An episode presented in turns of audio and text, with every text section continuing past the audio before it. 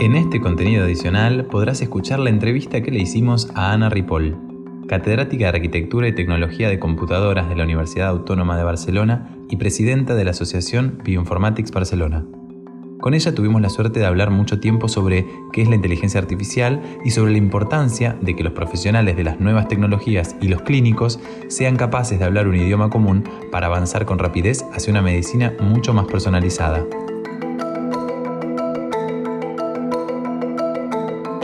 Genera, el presente de la medicina del futuro. Un podcast de la biotecnológica Amgen con Belu Jiménez y Julián Gersetti. Hola, doctora Ripoll, buenos días y bueno, muchas gracias por concedernos este rato para hablar de inteligencia artificial y entender mejor eh, qué es la bioinformática. La bioinformática mm, yo la entiendo y se entiende hoy en día como la aplicación de las ciencias de la computación ¿sí? y las tecnologías de la información para el tratamiento de datos biológicos y relacionados. Es una de las disciplinas científicas que más protagonismo y proyección está teniendo en los últimos años. Eh, tenemos un ejemplo, el ejemplo más reciente de cómo la bioinformática ha sido clave en la gestión y en la interpretación de los datos sobre el COVID. Después de la pandemia, ahora nadie duda de que las enfermedades también se combaten con el análisis de los datos. Entonces, eh, sí que quiero decir que la bioinformática nació hace ya más de 50 años, ¿sí? Eh, con la aplicación de los métodos computacionales al análisis de la secuencia de proteínas. Pero el concepto que hoy se tiene de la bioinformática es algo muy diferente, eh, ya que se considera, pues yo diría, una disciplina emergente que ha hecho necesaria ¿sí? para la gestión y el manejo de la enorme cantidad de datos ¿sí? que se generan, digamos, con las nuevas tecnologías. ¿no? Entonces, claro, para ponerlo en contexto, somos más, no sé, de 7.600, si no me equivoco, millones de seres humanos. ¿no? Claro, cada uno es diferente, por supuesto, sí, pero compartimos algo que es esencial, algo que nos une, por encima de nuestras diferencias. Es el 99,9% del genoma. Claro, descifrar el genoma humano, ¿sí? En los años 2000, pues ha supuesto un cambio de paradigma en el diagnóstico, en la prevención, en el tratamiento de enfermedades de base genética. Y ha abierto las puertas, pues yo diría, una medicina que permita comprender mejor la singularidad de cada individuo que también es importante decir que en la salud de las personas intervienen otros factores más allá del genoma.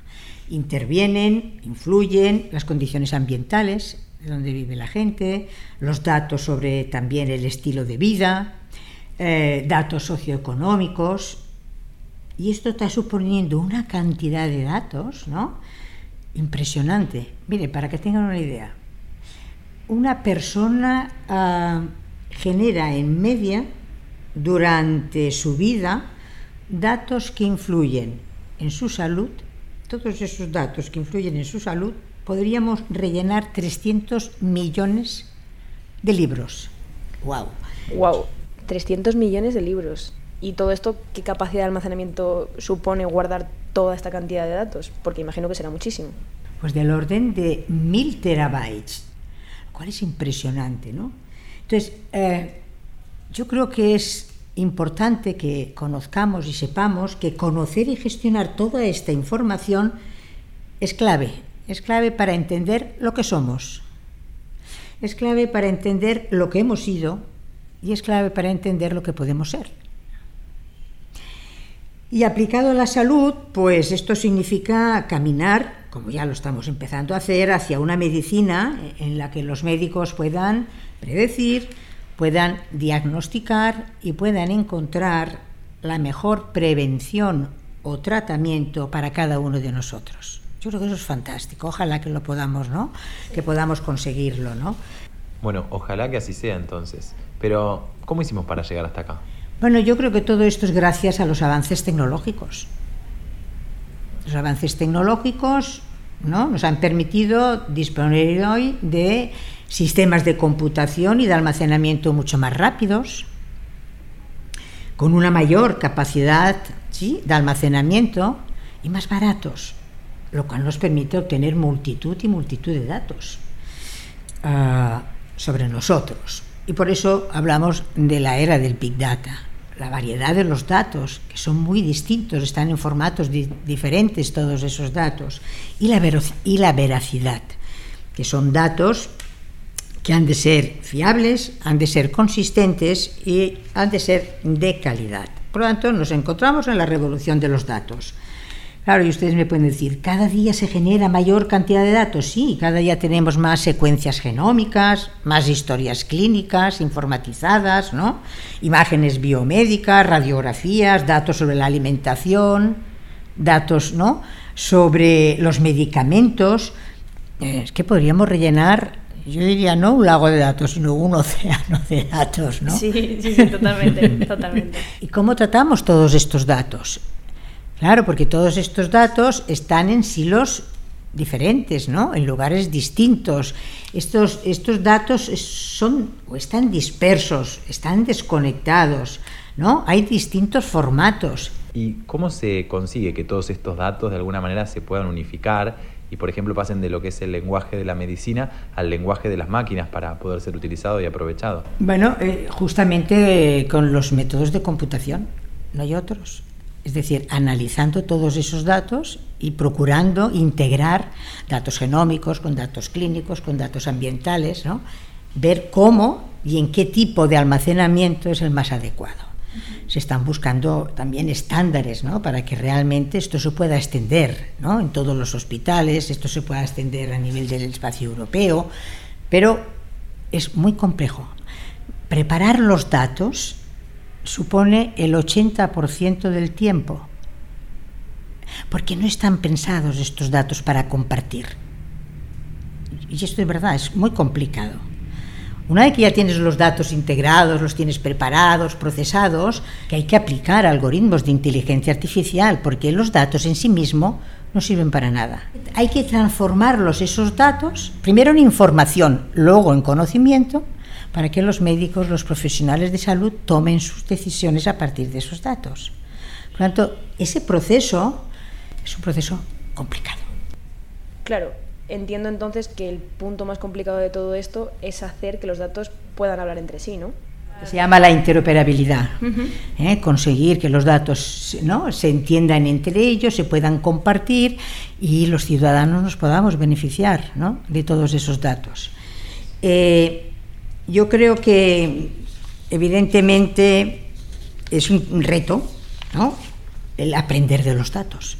¿Cómo tomamos decisiones? ¿Cómo se pueden tomar decisiones a partir de los datos?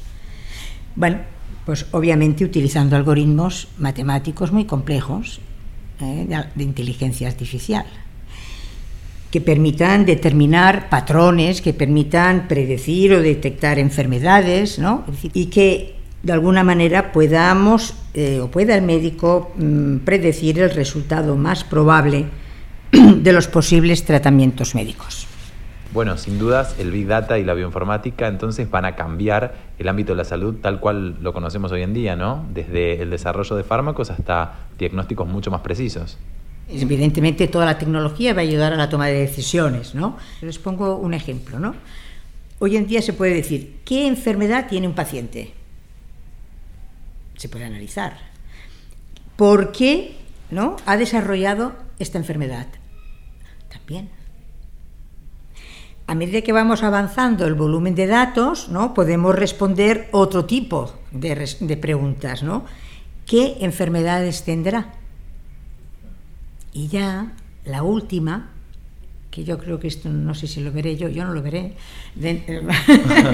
eh, previsiblemente tardará varias décadas es cómo prevenir el desarrollo de estas enfermedades. Entonces, yo creo que también es muy importante decir hacia dónde vamos. Es decir, existen algoritmos, evidentemente, que se van utilizando, pero eh, pensemos cuando podamos incorporar todos los datos de un individuo, eso que les he dicho, ¿no? ¿ah? de tantos millones de libros. Tanta información. Y toda la literatura médica, ¿qué sería posible? ¿Cómo será? ¿Qué podemos conseguir? Pues podemos conseguir una prevención holística, global. ¿Qué podemos decir? Bueno, podemos ayudar a, los profesionales de salud, ¿sí? a realizar una detección precoz de la enfermedad y del seguimiento del paciente, aplicando redes neuronales, aplicando algoritmos de inteligencia artificial.